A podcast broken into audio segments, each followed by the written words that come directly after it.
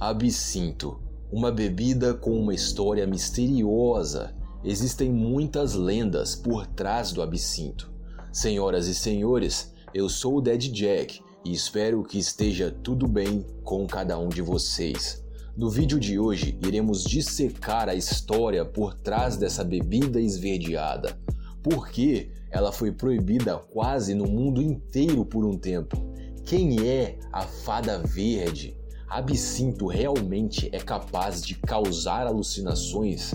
E para descobrir todas essas respostas, como sempre, vamos começar a nossa história do início. Artemisia absinthium é o nome científico dessa planta que vocês estão vendo aí. Essa planta era usada por médicos do passado. Era usada como vermífugo contra gripe, para alguns problemas estomacais e etc. Mas, até 1792, não era nada demais, era apenas uma planta medicinal como outra qualquer. Foi nesse ano, 1792, que o médico Dr. Pierre Ordinaire inventou o absinto em si.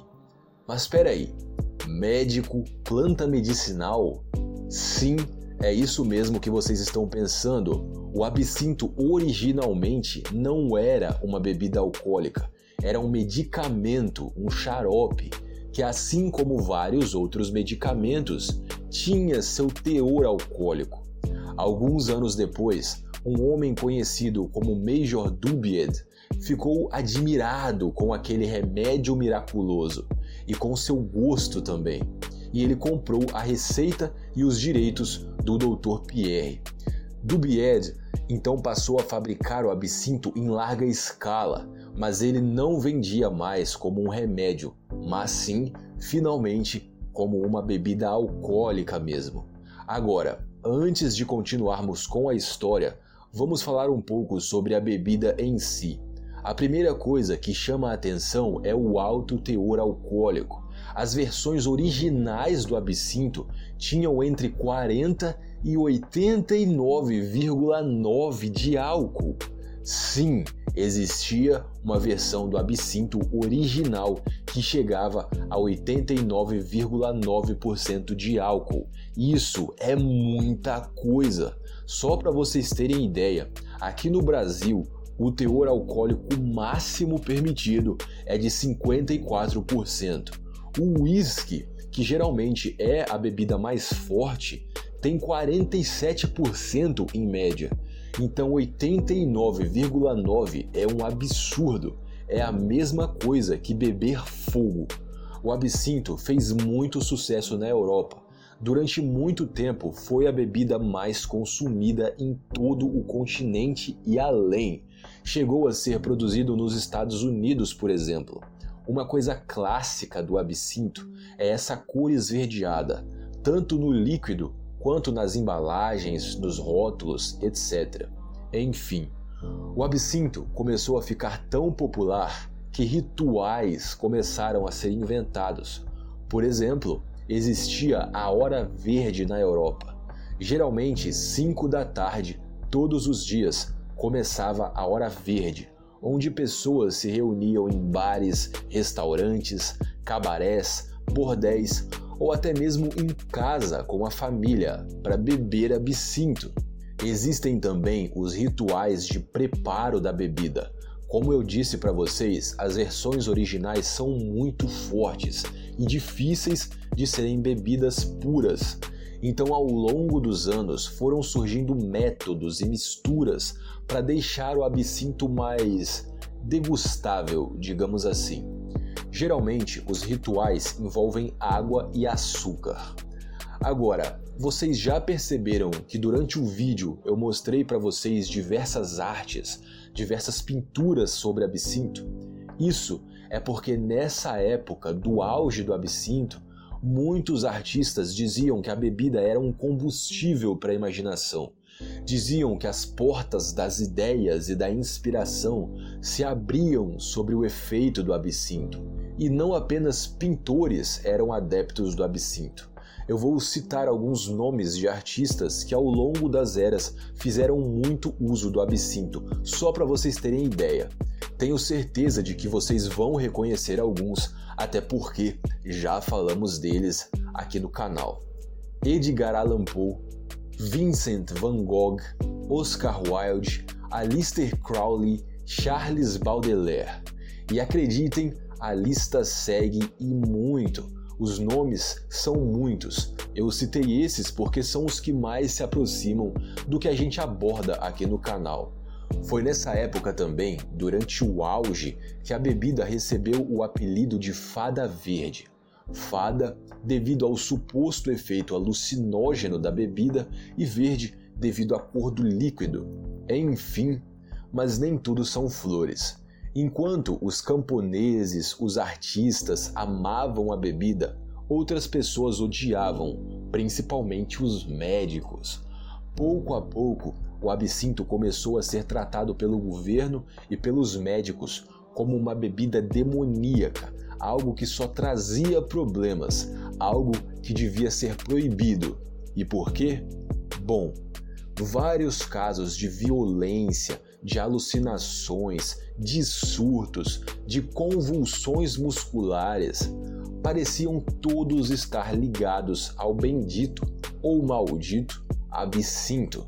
Van Gogh, por exemplo, quando cortou sua orelha, estava sob o efeito da bebida, mas vamos nos lembrar também dos seus outros problemas psicológicos. Existe um caso que ficou bem famoso e que chegou até o tribunal de um homem que matou a família inteira e botou a culpa no absinto, entre outros vários casos. Assim como o absinto explodiu para toda a Europa e além, logo essa má fama também explodiu e vieram as proibições. Essa era de ouro do absinto durou mais de 100 anos, mas em 1910 a bebida foi proibida na Suíça e quase todos os outros países da Europa seguiram o exemplo. Apenas quatro países na Europa inteira não proibiram a bebida: Espanha, Dinamarca, Inglaterra e Portugal. E mesmo nos países onde ela continuava liberada, a bebida precisava ser produzida com uma quantidade controlada de tujona.